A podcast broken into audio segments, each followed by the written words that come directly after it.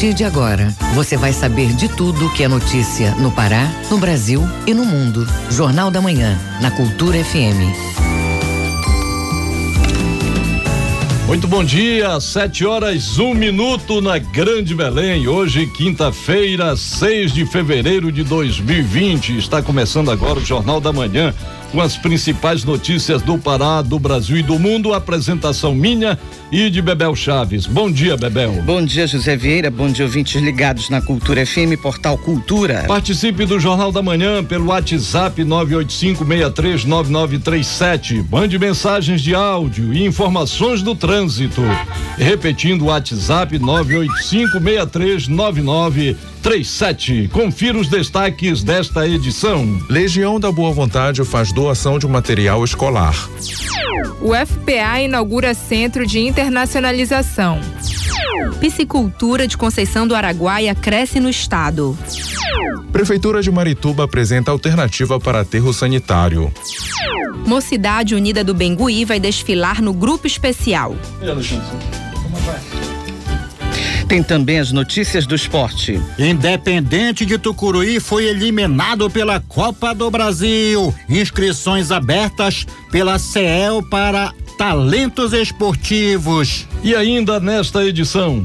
Cai para 11 o número de casos suspeitos de infecção pelo coronavírus no Brasil. Câncer de mama é o que mais afeta as mulheres brasileiras. E saiba como funciona o novo sistema de pagamento em linhas de integração para Outeiro e Coraci e BRT. Essas e outras notícias agora no Jornal da Manhã. 7 horas, 2 minutos, 7 e 2.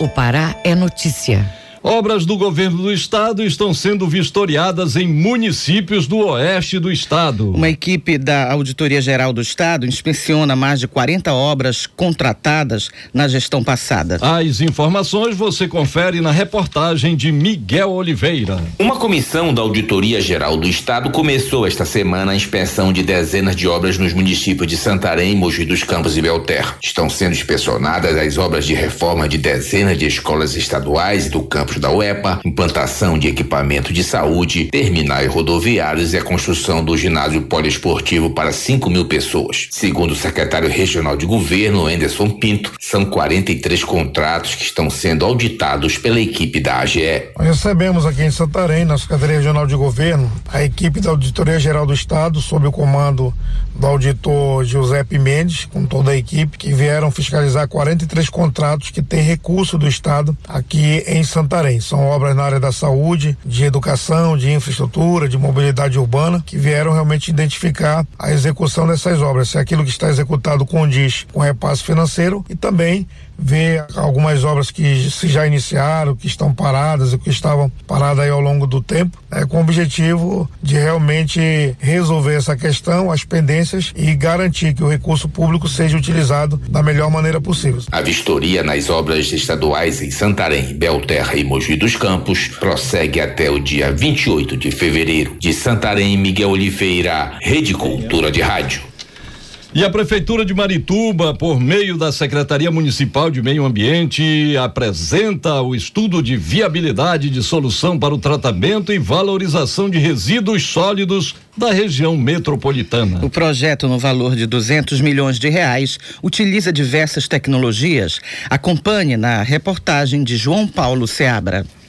O estudo apresentado nesta quarta-feira começou a ser realizado ainda no ano passado. O especialista internacional na gestão de resíduos, Mário Russo, comenta que o primeiro passo foi conhecer o tipo de lixo que é produzido. O primeiro trabalho de caracterização de resíduos com validade estatística foi feito em Marituba o ano passado. Foram dois meses, envolveu mais de 20 pessoas trabalhando a fazer a caracterização adequada dos resíduos. O desenvolvimento do projeto deve custar cerca de 200 milhões de reais e além do consórcio entre os municípios da região metropolitana, também pode ser financiado pela iniciativa privada. Diversas tecnologias são utilizadas em conjunto e o tratamento segue quatro etapas, como explica o prefeito do município de Marituba, Mário Filho. Esse projeto ele inicia com uma coleta seletiva. No segundo momento, esse projeto passa pelo tratamento mecânico biológico. A parte orgânica vai para compostagem, a parte que não é orgânica vai para produção de CDR. Em seguida, passa por uma pirólise e depois da pirólise existe um pequeno aterro de retaguarda que serve apenas para caso dê algum problema em uma das etapas, esse aterro, enquanto se conserta uma parte ou outra, esse aterro tem a condição de estar ali como retaguarda. Atualmente o município produz 60 toneladas de resíduos por dia, o que representa apenas 5% do depositado no aterro sanitário. O secretário municipal de Meio Ambiente, Ismael Bastos, fala sobre a iniciativa do município para solucionar o problema. Marituba, como tem sofrido há vários anos, desde o início da operação do aterro sanitário da Guamá de Resíduos, ao qual vem sofrendo impactos sociais, ambientais e econômicos até hoje, tem uma grande preocupação em resolver o problema em definitivo. Marituba já tem solução isolada, porém não resolve o problema em definitivo, porque os resíduos de Belém Ananindeua iam continuar sendo depositados no aterro e com isso os impactos continuam a serem sentidos pela população do município. Na apresentação do estudo nesta quarta-feira, a população do município também foi ouvida. Júnior Vera Cruz, que é do movimento social Fora Lixão, diz que os moradores de Marituba ainda convivem com os problemas devido ao aterro. Porque a gente não quer mais lixo de outra cidade, para que não venha depois ocorrer o mesmo processo. Já se tornou um trauma para a população de Marituba. Então que se tenha uma iniciativa que cada município assuma sua responsabilidade com o seu lixo e com o seu destino final do seu resíduo sólido. Caso aprovado, o novo projeto tem prazo de execução de 20 anos. Por decisão judicial, a partir do dia 31 de maio de 2021, o aterro sanitário de Marituba, operado pela Gomá Tratamento de Resíduos Sólidos, não pode mais funcionar. João Paulo Seabra, Rede Cultura de Rádio. Universidade Federal do Pará promove seminários sobre educação em ambientes escolares e não escolares. O evento ocorre no campus da UFPA em Soure. De lá, quem nos dá os detalhes é o correspondente Edelson Vale. Aqui em Soure acontece no campus da Universidade Federal do Pará, UFPA, o seminário Educação em Ambientes Escolares e Não Escolares, com debates educacionais, defesa do território e uso da língua inglesa como instrumento do poder. O evento conta conta com a participação dos discentes, docentes, técnicos dos cursos de licenciatura e bacharelado em etnodesenvolvimento e licenciatura em letras língua inglesa, compreendendo os aspectos históricos, culturais, pedagógicos, políticos e sociais envolvidos no processo da formação humana no contexto amazônico. O seminário pretende incentivar iniciativas e novas possibilidades interdisciplinares, abrindo outros espaços de diálogos de modo a promover debates e reflexões reflexões em espaços formais e não formais da educação. A programação iniciou na segunda-feira, dia 3 deste mês, com credenciamentos para as oficinas e minicursos e rodas de conversas abordando o direito dos povos e comunidades tradicionais e processos educacionais em ambientes escolares e não escolares, educação popular e formação diferenciada. Hoje teremos oficinas de turismo, de base comunitária, comunicação e meios de comunicação em comunidades tradicionais e cinema de bolso, um celular na mão e uma ideia na cabeça. O seminário encerra nesta sexta-feira.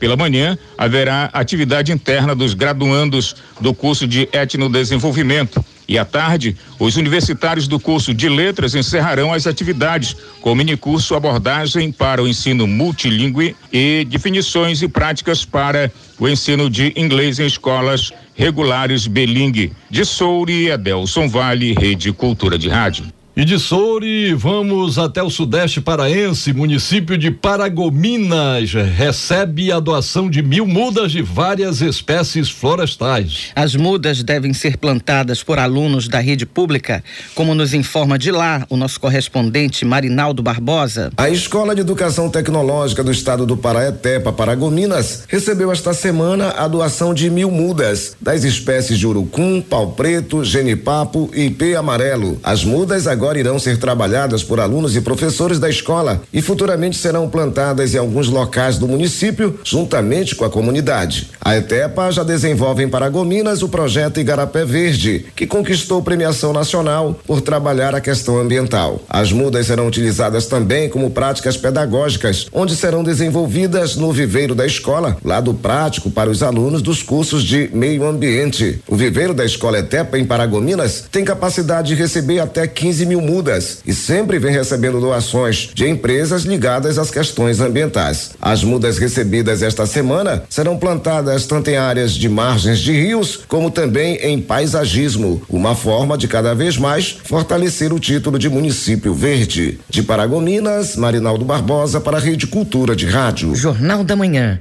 Você é o primeiro a saber. Segurança Pública.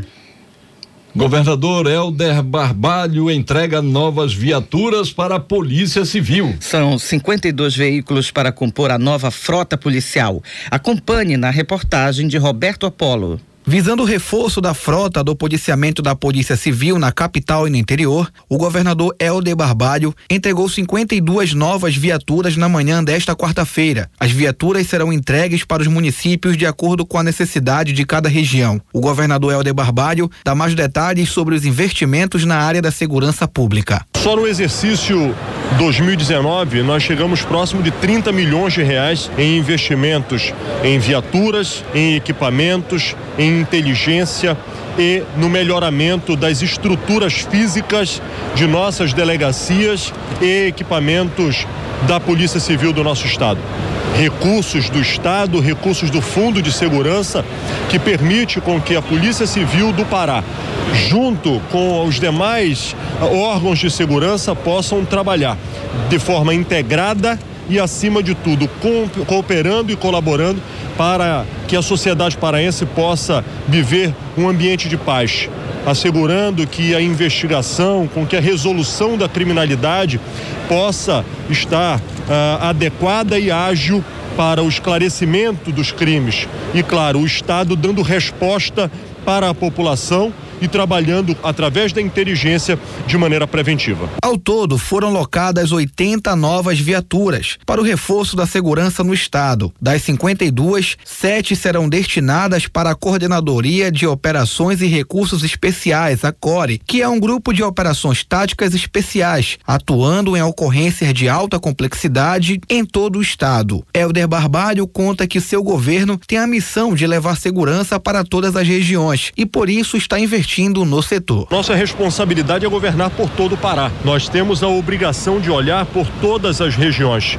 e por isto estamos ampliando o número de viaturas, fazendo concurso público para ampliar o efetivo de policiais para que possamos cobrir todas as cidades do nosso estado. A entrega ocorreu no Centro de Convenções da Amazônia, o Hangar, e contou com a presença de diversas autoridades. Roberto Apolo, Rede Cultura de Rádio. Hora certa na Grande Belém, 7 horas 13 minutos, 7 e 13. O trânsito na cidade. Manhã chuvosa na Grande Belém. Vamos saber como está o trânsito na capital paraense e região metropolitana. Quem tem as informações é o repórter João Paulo Seabra. Bom dia, João. Olá, bom dia, José Vieira, Bebel Chaves e ouvintes do Jornal da Manhã. E começamos no bairro do Curioltinga, em Belém. A Avenida João Paulo II já tem alagamento um pouco antes da Doutor Freitas, no sentido da Avenida José Bonifácio, com velocidade média de 13 km por hora, com os motoristas levando cerca de dois minutos entre o trecho da Praça do Curió até a passagem Mario Adir Santos. Ainda na Avenida João Paulo II já foi registrado acidente leve de trânsito por volta de 7 da manhã, também no sentido centro, mas isso é no bairro do Castanheira, próximo da rua Joaquim Nogueira. E mesmo com acidente, o trânsito está fluindo nessa localização. No bairro da Sacramenta também tem registro de acidente na travessa Alferes Costas, quase na esquina com a passagem Jader Barbalho. Portanto, atenção aos motoristas para que não passem por esse trecho. E também o, terminamos falando um pouco de algumas vias aqui mesmo do centro, como a José Malcher, com três quarteirões com engarrafamento logo no início até a Castelo Branco, com 14 km por hora, e na mesma via, mais lentidão ainda, entre a Dom Romualdo de Seixas até a Travessa Rui Barbosa, portanto são dois trechos de lentidão na José Malcher, E terminamos com as redes sociais que moradores da Estrada do Tapanã reclamam que a duplicação da via acabou servindo de estacionamento para funcionários de uma empresa e os carros ficam até mesmo na parada de ônibus. É com vocês aí no estúdio, José Vieira e Bebel Chaves, João Paulo Seabra para a Rede Cultura de Rádio. Obrigado, João. Agora são 7 horas 15 minutos, 7 e 15. Ouça a seguir no Jornal da Manhã. Cai para 11 o número de casos suspeitos de infecção pelo coronavírus no Brasil. É daqui a pouco no Jornal da Manhã. Não saia daí, a gente volta já já. Jornal da Manhã. Você é o primeiro a saber.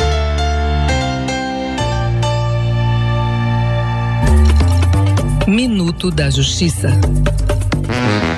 Pessoal, eu tive lendo, é, tem o artigo 73 da, da, dessa lei do trabalho, né? Que é a tal da CLT, que diz que todo mundo que é trabalhador inútil tem direito a um adicional, parece que é ganha mais, parece que é 20%, é ganha. Não vão deixar lhe engrambelarem, né? Se você trabalhar em período noturno, é compreenda, de 22 horas até 5 da manhã, você tem direito a adicionar pelo serviço noturno. Agora, se tiver revezamento semanal ou quinzenal, babau para você, você já não recebe isto. Meu nome é Paminona Gustavo este é o programa Escuta, Mano, o meu recado. Do Tribunal de Justiça do Estado do Pará.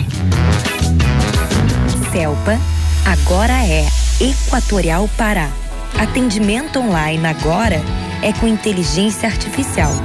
Segunda via de conta, consulta de débitos e muito mais. Agora é com a Clara. Nosso site agora é mais completo. Nosso app agora é sua agência virtual. Tudo agora é mais prático. Equatorial Pará. Um novo jeito de atender para um novo momento. Estamos apresentando Jornal da Manhã. A TV Cultura leva até você todos os lances do Campeonato Paraense de Futebol. Organize a torcida e não perca os Jogos do Parazão 2020. Parazão 2020 é na tela da TV Cultura. Apoio. Amazon Power, Aspeb, Exa Mais, Reina Farma, Buganville, VGA, Sebrae, Equatorial Energia, Alubar. E Governo do Pará. Segurança na zaga, confiança no meio e qualidade no ataque. A receita para um time de sucesso também é a receita para a sua casa. Na hora de comprar fios e cabos elétricos, escolha a Lubar Copertec. A marca da qualidade, confiança e segurança para você. A Lubar Copertec é daqui, é do Pará. Escolha o melhor para a sua casa. Escolha a Lubar Copertec. Cultura Instrumental. Quinta, oito da noite, na Cultura FM.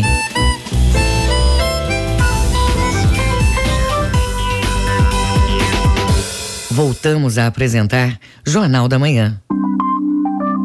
Previsão do tempo. De acordo com a Secretaria de Estado de Meio Ambiente e Sustentabilidade em Belém, região metropolitana, céu parcialmente nublado, variando a nublado em boa parte do dia.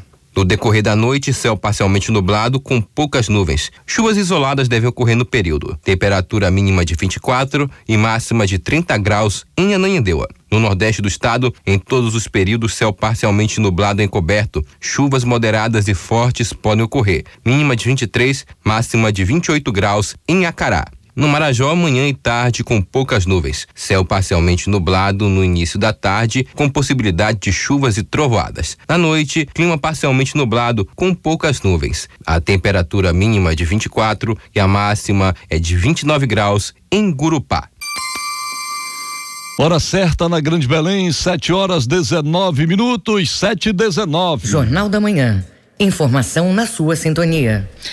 Vieira, usuários do BRT e da linha troncal vão ter que se adaptar a algumas novidades que já estão em vigor. Pois é, Bebel, as linhas têm novas formas de pagamento da passagem. Os detalhes você confere na reportagem de Roberto Apolo.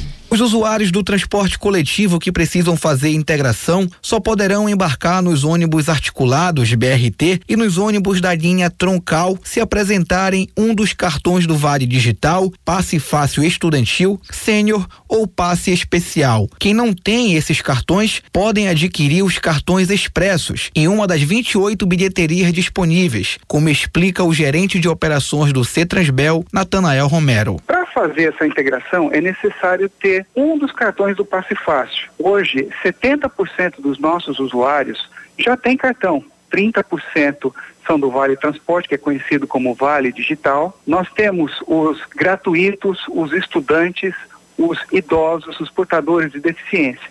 Mas 30% dos nossos usuários ainda pagam em dinheiro. Para esses que fazem o pagamento de dinheiro, será necessário adquirir um cartão, o cartão expresso, que faz a viagem integrada e como ela funciona? Eu passo ela a primeira vez num dos ônibus alimentadores, quando eu chegar no terminal, eu passo uma segunda vez o cartão e não cobro nada. Então, com uma tarifa, é feita uma viagem integrada ou duas viagens. A integração funciona da seguinte maneira: se o usuário sai da ilha de Outeiro, ele irá pegar o BRT no terminal da Maracacuera em Icoraci. Com o cartão expresso, este passageiro vai pagar apenas uma passagem, que é a tarifa do ônibus que o transportou do embarque ao terminal. O estudante Antônio Neto mora em Icoraci e estuda na Universidade Federal do Pará. Ele aprovou o uso do cartão expresso e que o uso dele pode evitar transtornos. Eu sou estudante e utilizo dos ônibus para transporte público. E com a chegada do BRT, com certeza o meu tempo de ida até a faculdade diminuiu. E eu acredito agora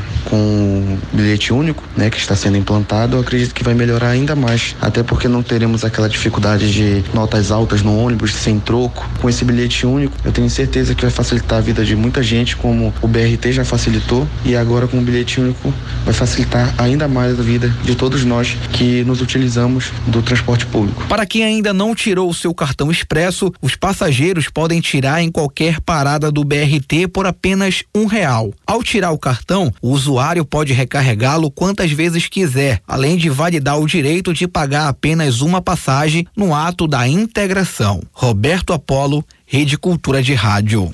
E você sabia que a região do Araguaia se destaca no cenário da piscicultura? Principalmente nos municípios de Xinguara e Conceição do Araguaia, Bebel. A empresa de assistência técnica e extensão rural do estado, Emater, acompanha o crescimento dos produtores. A reportagem é de Tamires Nicolau. A Emater atua em Conceição do Araguaia e fornece aos produtores orientações necessárias para a aquisição de peixes de qualidade, custos com ração e cuidados específicos para a alimentação dos peixes, além dos trâmites de comercialização. O engenheiro agrônomo da Emater, Alfredo Luz, comenta os benefícios do acompanhamento profissional para o desempenho da produção. A fonte de renda a mais, além da alimentação saudável, ele consegue ocupar um espaço menor menor na propriedade, porque as propriedades aqui são pequenas, em torno de 10 alqueires. Então, 10 alqueires, 50 hectares, dá para você criar muito, muito, muito peixe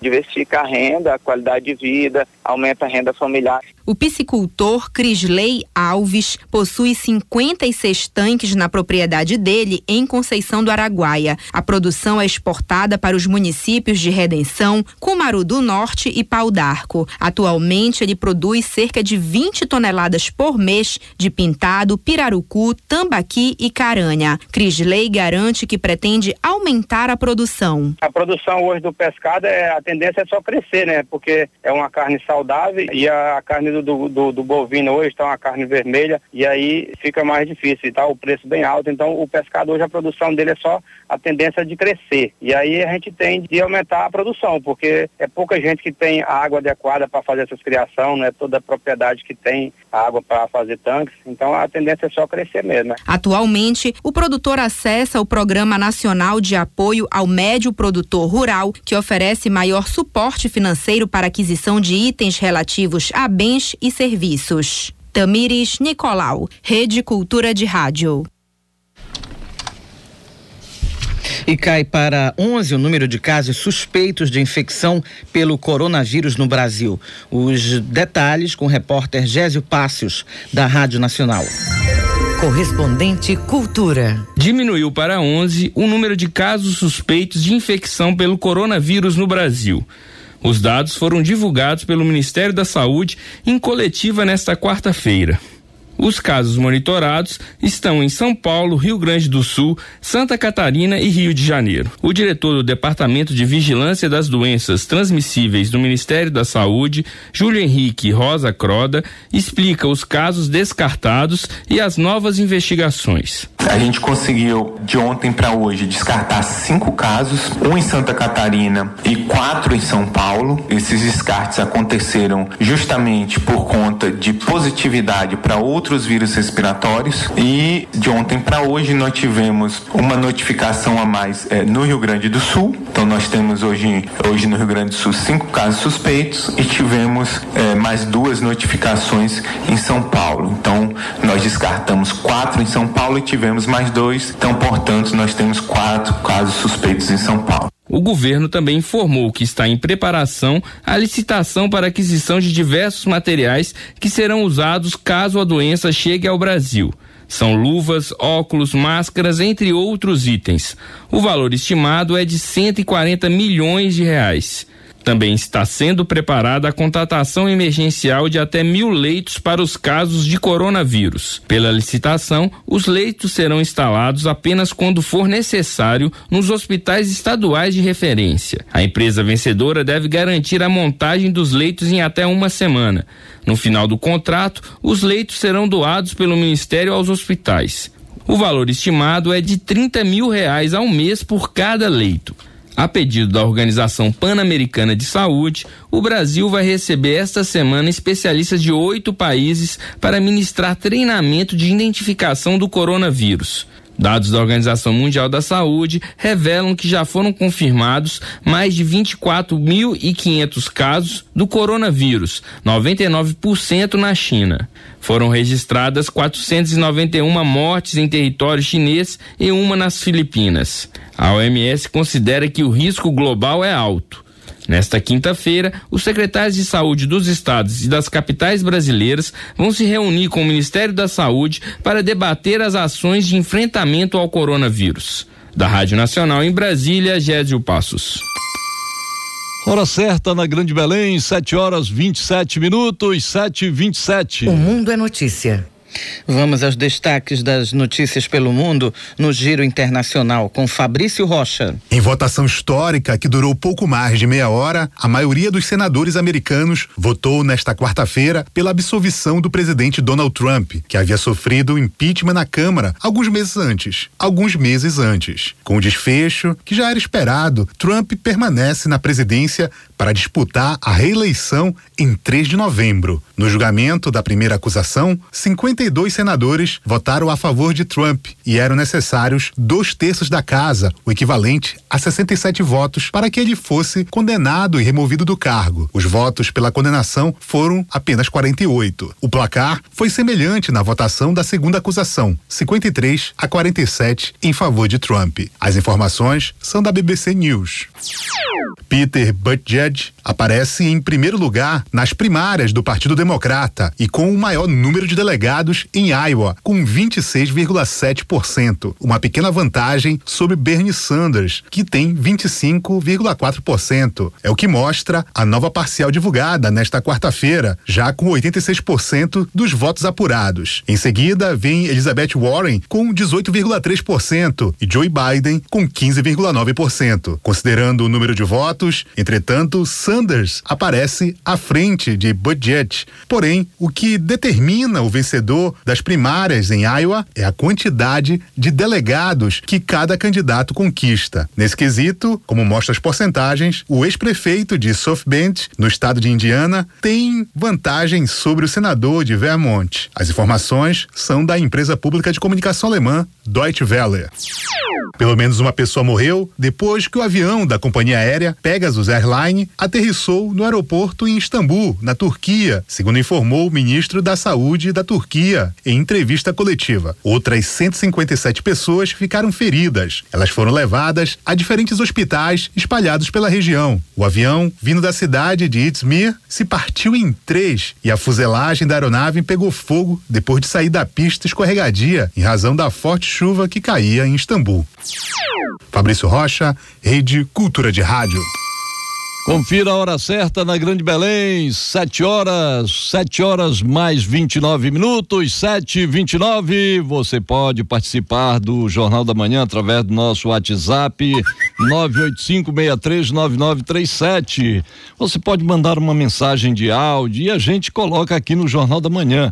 Você se identifica e diz Rádio Cultura, aqui você ouve primeiro. Mande notícias do trânsito do bairro e de sua cidade 985 63 9937. Agora são 7 horas 30 minutos, 7 e 30 Ouça a seguir no Jornal da Manhã. Independente de Tucuruí eliminado pela Copa do Brasil. É daqui a pouco no Jornal da Manhã. A gente volta já. ZYD 233, 93,7 MHz. Rádio Cultura FM, uma emissora da Rede Cultura de Comunicação. Fundação Paraense de Rádio Difusão, Rua dos Pariquis, 3318. Base operacional, Avenida Almirante Barroso, 735, Belém, Pará, Amazônia, Brasil. Voltamos a apresentar Jornal da Manhã.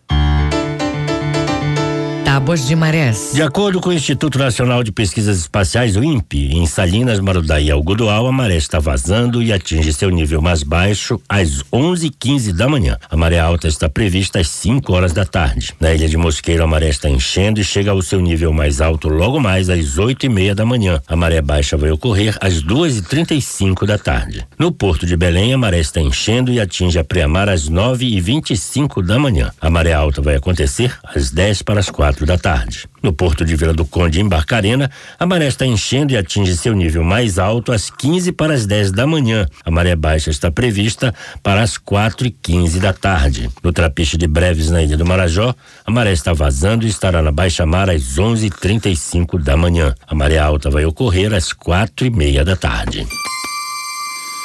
Hora certa na Grande Belém, 7 horas 31 minutos, 7 e 31 Esporte. Inscrições abertas pela CEL para talentos esportivos. Independente de, Tucuruí é eliminado pela Copa do Brasil e hoje quem joga pela Copa do Brasil é o Papão da Curuzu, Alexandre Santos. Programa Talentos Esportivos inicia aulas, mas segue com inscrições abertas. Entenda com Bruno Barbosa. Continuam abertas as inscrições para crianças e adolescentes com idade entre 7 e 17 anos para as atividades esportivas ofertadas no programa Talentos Esportivos, que é organizado pela Secretaria de Estado de Esporte e Lazer, a CEL. São 11 modalidades ao todo, com aulas gratuitas no Estádio Olímpico do Pará, o Mangueirão. O objetivo é dar oportunidade ao público infanto-juvenil de ter acesso ao esporte. Lembrando que as aulas já começaram nesta terça-feira, mas as inscrições ainda estão abertas. Este ano, além do futsal, vôlei, atletismo, tênis de mesa, também existem as modalidades do jiu-jitsu, judô, kung fu, karatê, boxe, capoeira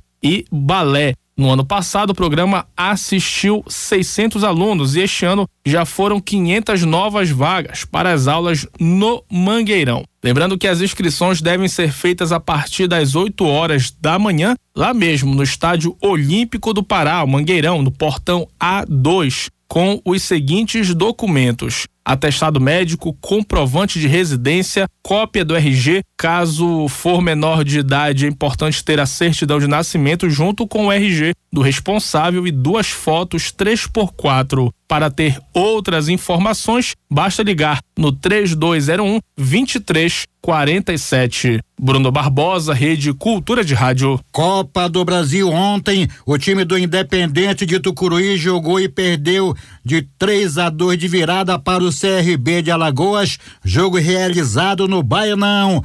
Marcaram para o time alagoano Rafael Longini duas vezes e Léo Gamalho. O Galo Elétrico até que saiu na frente fez 1 a 0 com cabecinha. Hoje será a vez do Paysandu entrar em campo às sete e quinze da noite diante do Brasiliense, lá do Distrito Federal. O jogo vai ser em Lusiânia, Goiás. O time bicolor, ao comando do técnico Hélio dos Anjos, joga por dois resultados: vitória e empate para se classificar e na segunda fase enfrentar o CRB. A cota da CBF ao time paraense é de 540 mil reais. Na segunda fase sobe para 650 mil. Será na próxima semana a peneirada de futebol da Desportiva Paraense. Manuel dos Santos Alves. A taxa de inscrição é de 40 reais e quem quiser outras informações pode conseguir pelo telefone 3256-2384 ou então através do e-mail desportiva@desportivaparaense.com.br. Mas fique logo sabendo que a primeira peneirada vai ser nos dias 10, 11 e 12 de fevereiro, a partir das oito e meia da manhã, voltada a jogadores nascidos nos anos de 2003 e 2004, visando a categoria sub-17. E a segunda peneirada nos dias 13 e 14 deste mês de fevereiro, para os nascidos em 2005 e 2006, recrutando atletas para a categoria sub-15. Todos esses testes vão ser realizados no Centro de Treinamento da Desportiva Paraense, na rua Maria de Freitas Guimarães 752, no Deconville, em Marituba. Manuel Alves para a Rede Cultura Cultura de Rádio. Hoje à tarde, na Casa do Futebol, será definida a arbitragem para a quarta rodada do Parazão. Destaque para o clássico Remo e Paysandu domingo às 16 horas no Mangueirão. Alexandre Santos para a Rede Cultura de Rádio. Estamos apresentando Jornal da Manhã. Hora certa na Grande Belém, 7 horas 36 minutos, 7 e 36 Jornal da Manhã. Você é o primeiro a saber. Escola de Educação Infantil Jesus, da Legião da Boa Vontade, LBV em Belém, distribui kits de material escolar para alunos atendidos pela instituição. A ação faz parte de uma campanha nacional para incentivar os estudantes a frequentar a escola e continuar os estudos. Ouça na reportagem de João Paulo Seabra. A Escola de Educação Infantil Jesus da Legião da Boa Vontade LBV em Belém atende a mais de 100 alunos de famílias em vulnerabilidade social. Maria Cardoso é feirante e mãe de Evelyn, de três anos, que está entrando na escola. Ela conta que em menos de um mês já notou o aprendizado da garota. Ela já começou a aprender bem coisa. Aí chega em casa, chega, ela me admira coisas que deve, não deve, é, por favor, mãe, olha, homem não pode ficar perto de mulher, não pode se trocar. Então foi uma educação rápida. Ela aprendeu e desenvolveu muito rápido. Nesta quarta-feira, os alunos da instituição e também das unidades em Canudos e Ananindeua receberam a doação de kits de material escolar.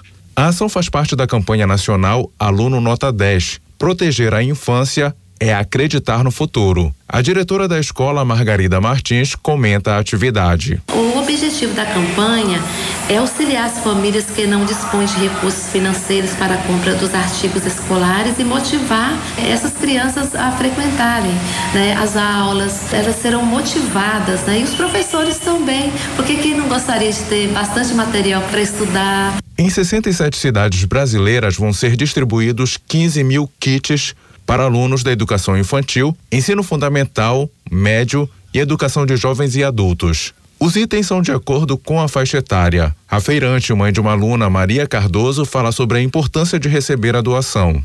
É muito bom porque, tipo, hoje como tá, o custo tá muito alto e tá caro o material escolar, né? É uma ajuda muito grande que eles estão dando, entendeu? Porque já imaginou se a gente fosse pagar a escola, ainda comprar todo esse material escolar, vai sair bem caro pra gente, principalmente eu que sou feirante. Então, tipo, tem tempo que dá, tem tempo que não dá, não é uma coisa certa. A Escola Jesus em Belém tem espiritualidade ecumênica e existe há 23 anos adotando metodologia própria para famílias de baixa renda. Informações pelo telefone 3255 0071. João Paulo Seabra, Rede Cultura de Rádio. Hora certa na Grande Belém, 7 horas 39 minutos, 7 e 39 Viva com saúde. Câncer de mama é o que mais afeta as mulheres brasileiras. Outro dado preocupante é sobre o acesso a exames de mamografia. Acompanhe na reportagem de Tâmara Freire, da Rádio Nacional. Pelas estimativas do Instituto Nacional do Câncer, mais de 66 mil novos casos de câncer de mama devem ser registrados em todo o Brasil por ano até 2022. Isso mantém a doença como o principal tipo de câncer que atinge a população feminina. E de acordo com o Colégio Brasileiro de Radiologia e Diagnóstico por Imagem, uma etapa essencial para o diagnóstico precoce e para o tratamento correto, infelizmente não tem acesso facilitado. Um estudo da CBS Divulgado por ocasião do Dia Nacional da Mamografia, aponta que a oferta desses equipamentos pelo Sistema Único de Saúde é de apenas 1,3 aparelho para cada 100 mil habitantes. E como ressalta o radiologista e diretor de comunicação da entidade, Hilton Leão Filho, a mamografia é o único exame que comprovadamente reduz a mortalidade por causa da doença. Vários estudos de altíssima qualidade, que são aqueles prospectivos randomizados, e meta-análises que pegam esses estudos prospectivos randomizados melhores e juntam todos e veem se tem redução de mortalidade. Cifras que variam entre 20% a 30% de redução de mortalidade. Por que, que o ultrassom não tem isso? O ultrassom é um método mais recente, que tem uma variabilidade entre observador muito grande. Um radiologista que faz não vai conseguir o mesmo resultado que outro. E a ressonância magnética, que é outro exame que está entrando forte aí, ele é extremamente caro. O estudo foi realizado em parceria com o Departamento de Medicina Preventiva da Faculdade de Medicina da USP e apontou uma oferta de apenas 2.102 aparelhos de mamógrafo pelo SUS. E esses estão distribuídos de maneira bastante desigual, com 847 no Sudeste e apenas 145 na região Nordeste. Os estados do Amapá, Acre e Maranhão são os que apresentam a menor disponibilidade de aparelhos por habitantes. Já a Paraíba, o Rio Grande do Sul e Santa Catarina estão no topo do ranking, mas com um máximo de 2,28 aparelhos a cada 100 mil pessoas. E de acordo com o porta-voz do CBR, esses números não ajudam as mulheres a seguirem as recomendações. No Brasil, e isso é preconizado também em vários outros países desenvolvidos também, é que as mulheres a partir do, de 40 anos façam um exame de mamografia anual. Algumas pessoas falam, nossa, mas 40 anos é muito jovem. Na verdade, tem duas coisas aí colocando isso. Infelizmente, por algum motivo, as neoplasias de mamas que afetam pacientes mais jovens são mais agressivas. Então, começando o rastreamento de pacientes mais jovens, os cânceres que eles vão, vão detectar vão ser aqueles mais agressivos que vão ter o melhor benefício. Não é aquela, aquela paciente que achou um nódulo e vai fazer um exame, não, é aquela paciente que não tem nada na mama, nenhum sintoma e vai fazer o exame. Até quando fazer o rastreamento é outra pergunta. Existe um benefício nítido de se fazer rastreamento até os 74 anos de idade. A depender da, da atividade da paciente, da perspectiva de vida dela, eventualmente pode-se prosseguir com o rastreamento Leão Filho admite que o exame pode causar desconforto por causa da compressão nas mamas e acabar afastando muitas mulheres do rastreio anual. No entanto, acredita que isso é compensado pela segurança que a mamografia tem. E garante ainda que as mulheres não precisam se preocupar com a radiação, porque ela é pequena e localizada. Da Rádio Nacional no Rio de Janeiro, Tamara Freire. Você está ouvindo Jornal da Manhã. Os números da economia Inflação para famílias de baixa renda tem queda em janeiro, segundo pesquisa da Fundação Getúlio Vargas. Confira na reportagem de Cristiane Ribeiro, da Rádio Nacional. O IPC-C1, Índice de Preços ao Consumidor Classe 1, que mede a inflação para as famílias com renda mensal de até dois e meio salários mínimos, variou 0,55% em janeiro, bem abaixo da taxa de 0,93% registrada em dezembro do ano passado. Com esse resultado, o indicador acumula alta de 4,55% nos últimos 12 meses. Os dados foram divulgados nesta quarta-feira pela Fundação Getúlio Vargas. De acordo com o economista e coordenador do IPC da Fundação Getúlio Vargas, André Braz, a desaceleração do índice foi puxada pela queda nos preços dos alimentos, item que tem maior peso na cesta de consumo das famílias mais pobres. Um comportamento melhor do preço dos alimentos fez com que, em média, eles subissem menos agora no mês de janeiro. A variação média foi de 0,83%. Então, os alimentos é, haviam subido 3% no mês de dezembro, em média, né? captando aí efeito é, caristia né, é, no preço do feijão, caristia no preço das hortaliças e legumes e também na carne bovina, como grandes destaques. E, mas agora esses mesmos, esses mesmos alimentos já estão subindo bem menos. Né? Feijão, hortaliças e carne agora avançam mais devagar e fez com que, em média, os alimentos subissem 0,83, quer dizer, menos de um terço da alta registrada no mês de dezembro de 2019. Para fevereiro, Braz acredita que os preços dos alimentos vão continuar caindo, especialmente da carne, do feijão e das hortaliças, o que vai diminuir o impacto no custo das famílias de baixa renda. A expectativa, segundo ele, é que o IPCC1 saia dos 0,55% de janeiro para algo em torno de 0,30%. Da Rádio Nacional no Rio de Janeiro, Cristiane Ribeiro. Hora certa na Grande Belém, 7 horas 45 minutos, 7 e 45 Ouça a seguir no Jornal da Manhã. Escola de Samba Mocidade Unida do Bengui desfila no grupo especial. É daqui a pouco aqui na Cultura FM, não saia daí, a gente volta já. Estamos apresentando Jornal da Manhã. Sabia que dá para reconhecer um bom café pelo tempo que o sabor permanece no paladar? O Café Líder investiu alto na revitalização completa de suas embalagens, no processo de torra, na moagem e na rigorosa seleção de grãos. Quer saber o resultado de tudo isso? Vem tomar um cafezinho no Líder agora mesmo. Tá quentinho, cheiroso e mais gostoso do que nunca. Café Líder, mais sabor, mais prazer. Segurança na zaga, confiança no meio e qualidade no ataque. A receita para um time de sucesso também é a receita para a sua casa. Na hora de comprar fios e cabos elétricos, escolha a Lubar Copertec. A marca da qualidade, confiança e segurança para você. A Lubar Copertec é daqui, é do Pará. Escolha o melhor para a sua casa. Escolha a Lubar Copertec. Agora é Equatorial Pará. Atendimento online agora é com inteligência artificial. Segunda via de conta, consulta de débitos e muito mais. Agora é com a Clara. Nosso site agora é mais completo. Nosso app agora é sua agência virtual. Tudo agora é mais prático. Equatorial Pará. Um novo jeito de atender para um novo momento.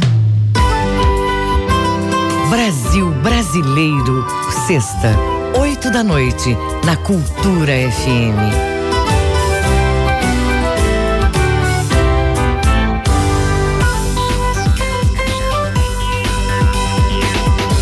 Voltamos a apresentar Jornal da Manhã. Previsão do tempo. De acordo com a Secretaria de Estado de Meio Ambiente e Sustentabilidade, no Baixo Amazonas e Calha Norte, há predomínio de céu com nuvens esparsas, com variação a parcialmente nublado. Não há previsão de chuvas. Mínima de 25, máxima de 32 graus em Curuá. No sudoeste, manhã e tarde com céu parcialmente nublado. Chuvas moderadas podem ocorrer no decorrer do período.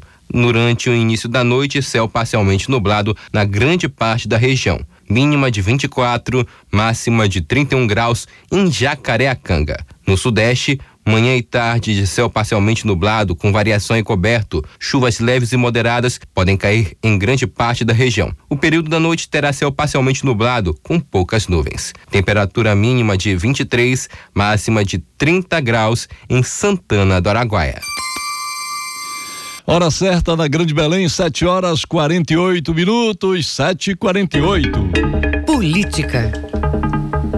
Preços altos da gasolina nos postos de combustíveis faz o presidente Jair Bolsonaro desafiar governadores. Acompanhe na reportagem de Yuri Hudson da agência Rádio Web. O presidente Jair Bolsonaro voltou a subir o tom contra governadores na disputa para saber de quem é a culpa pelo alto valor no preço do litro da gasolina. Nesta quarta-feira, ao sair do Alvorada, Bolsonaro fez um desafio aos governadores prometeu zerar os impostos federais nos combustíveis se os chefes dos estados fizessem o mesmo com o ICMS. Pelo menos a população já começou a ver que de quem é a responsabilidade. Não estou brigando com o governador. O que eu quero é que o ICMS seja cobrado no combustível lá na lá na, na e não na, na bomba não vai baixar. Eu abaixei três vezes o combustível nos últimos dias e na, na bomba não baixou nada. Eu, eu zero federal, será o ICMS. Tá, tá feito desafio aqui agora. Eu zero federal. Hoje, ele zero ICMS. Não é de hoje que o presidente aponta os governos estaduais como culpados pelo preço dos combustíveis. Segundo ele, a cobrança do ICMS no litro do combustível na bomba faz com que reduções pontuais nas refinarias não sejam repassadas aos consumidores. Há semanas, Bolsonaro faz posts nas redes sociais e diz que se não for alterado o modelo de cobrança do ICMS, o valor do combustível não vai baixar.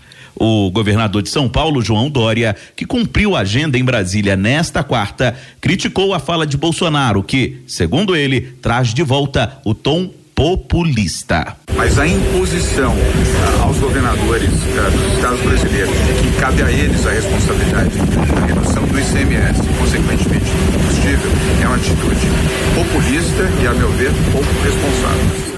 No Congresso, os presidentes da Câmara e do Senado afirmaram que as alterações na cobrança do ICMS dependem de diálogo com os governadores e de tramitação no parlamento. Agência Rádio Web, de Brasília, Yuri Hudson. E o Supremo Tribunal Federal analisa pedido de impeachment do ministro da Educação. A denúncia de senadores e deputados federais, como você confere na reportagem de Yuri Hudson da agência Rádio Web. Um grupo de 19 parlamentares apresentou nesta quarta-feira um pedido de impeachment do ministro da Educação Abraham Weintraub ao Supremo Tribunal Federal. Deputados e senadores do PT, Rede, MDB, PSDB e Cidadania, que subscrevem o pedido, afirmam que o ministro cometeu crime de responsabilidade. A base para o impeachment corre na quebra de três princípios: da impessoalidade, de decoro e da eficiência e negligência. Segundo o deputado Felipe Rigoni do PSB, Weintraub acumula polêmicas, além da clara má gestão à frente do MEC.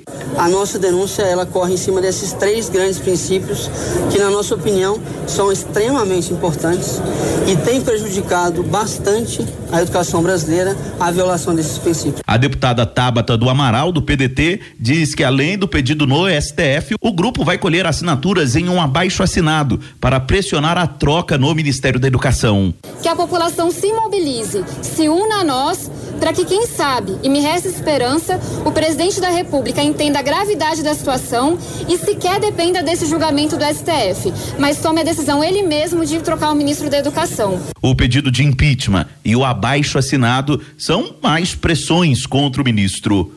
Weintraub vem sendo criticado pela ala militar do governo. A posição do ministro e as polêmicas causadas por ele, especialmente nas redes sociais, levam a uma rejeição ao seu nome.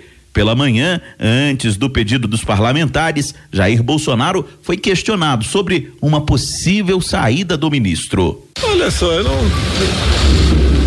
Toda semana a imprensa demite um ou dois ministros. Então não, não tem que responder isso aí. Tudo que quiser fazer para o Brasil, eu farei.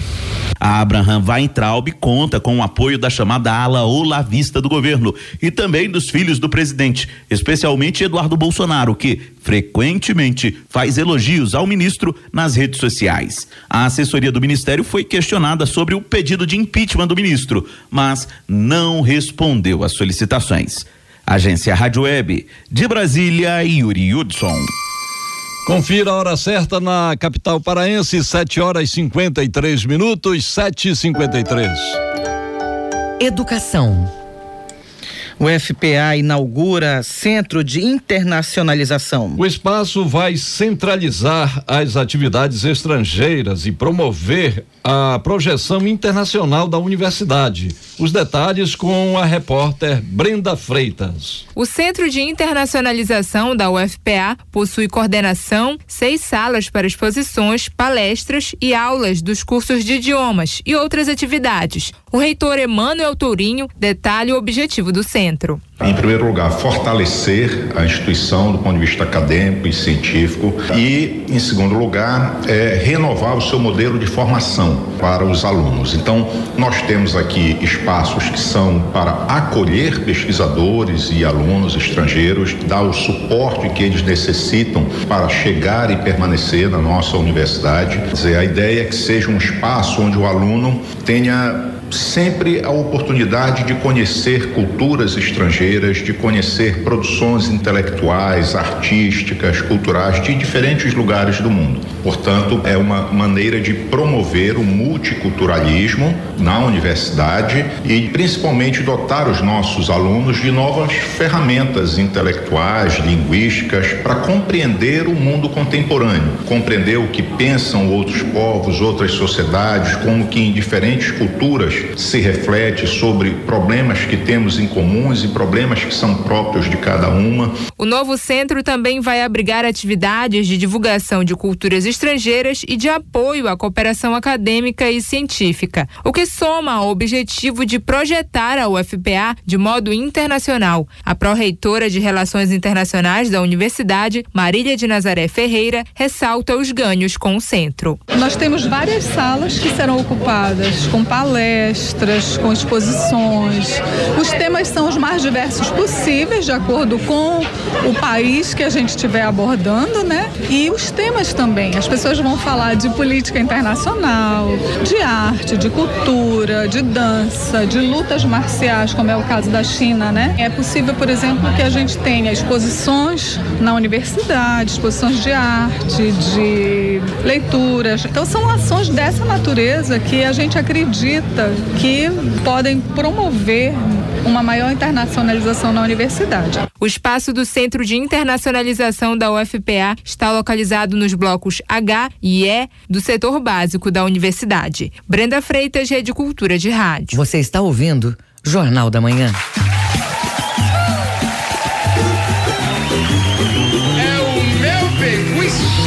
Chegou a hora da nossa série de reportagens especiais sobre as escolas de samba do Grupo A, a Escola de Samba Mocidade Unida do Bengui. Desfila este ano no grupo especial, Bebel. E o enredo desse ano é Belém, berço da democracia, onde o sol nasce para todos. A reportagem é de Tamires Nicolau.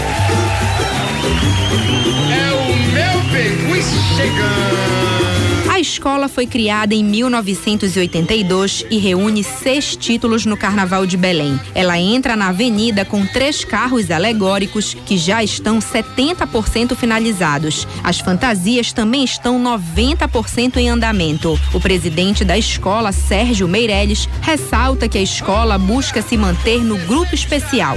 Nós vamos montar o campeão do grupo de acesso para ter vir subir agora para disputar o, o especial, né? E estamos fazendo um carnaval bom, se Deus quiser, não para dizer que vamos chegar e ganhar, mas vamos fazer uma grande ferida e ficar entre a elite do carnaval, onde o Beguim merece ficar. Porque o Beguim tem um povão que vai para a rua, vai para a avenida e faz um grande carnaval todos os anos. Para este ano, o grupo traz um enredo em homenagem à Câmara Municipal. O tema é Belém, berço da democracia, onde o sol nasce para todos. O sambista Xaxá da Mocidade faz parte da escola há 25 anos. Ele conta mais detalhes do enredo. Nós vamos buscar essa homenagem fazendo comparativo entre a nossa Câmara e a democracia romana e grega, né? A questão dos, dos tribunos, do, dos senadores romanos e tal. Então foi fazer um confronto entre os dois. Mais de mil pessoas do Bengui vão participar do desfile. Giovanni Rony do Samba faz parte da comunidade e já desfilou quatro vezes no carnaval. Ele fala sobre a importância de participar da festa. Eu me sinto como se fosse uma obrigação eu ser um representante do samba aqui da comunidade. Nada mais nada menos do que eu fazer parte né, do, da escola de samba que é do meu bairro, né? Que é o bairro onde eu resido. E eu acho que tinha que participar, né? Eu vim morar aqui e, e, e ser da área do samba, né? A escola de samba Mocidade Unida do Bengui vai desfilar com 10 alas.